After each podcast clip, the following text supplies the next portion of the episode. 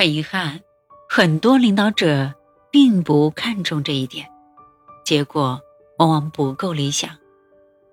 其实道理很简单，你将时间投放到你不喜欢的事情上，全身心都无法满足，进而失去生活热情，失去工作动力。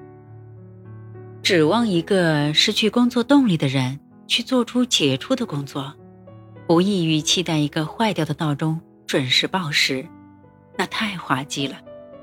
因此，我从不剥夺员工忠于自己的权利，我会想办法点燃他们的激情，让他们的特殊才能发挥的淋漓尽致，而我也能从中收获财富与成就。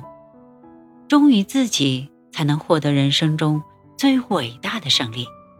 有谁会放弃这样的机会呢？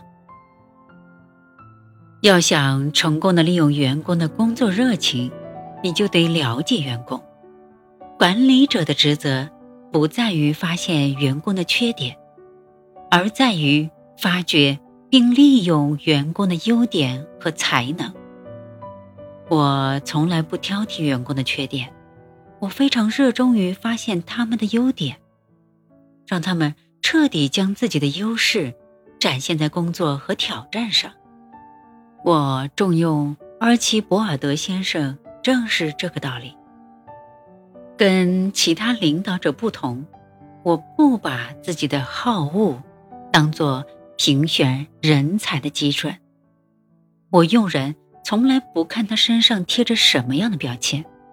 我看重的是他在实际工作中表现出来的才能。比起个人的喜好，我更看重效率。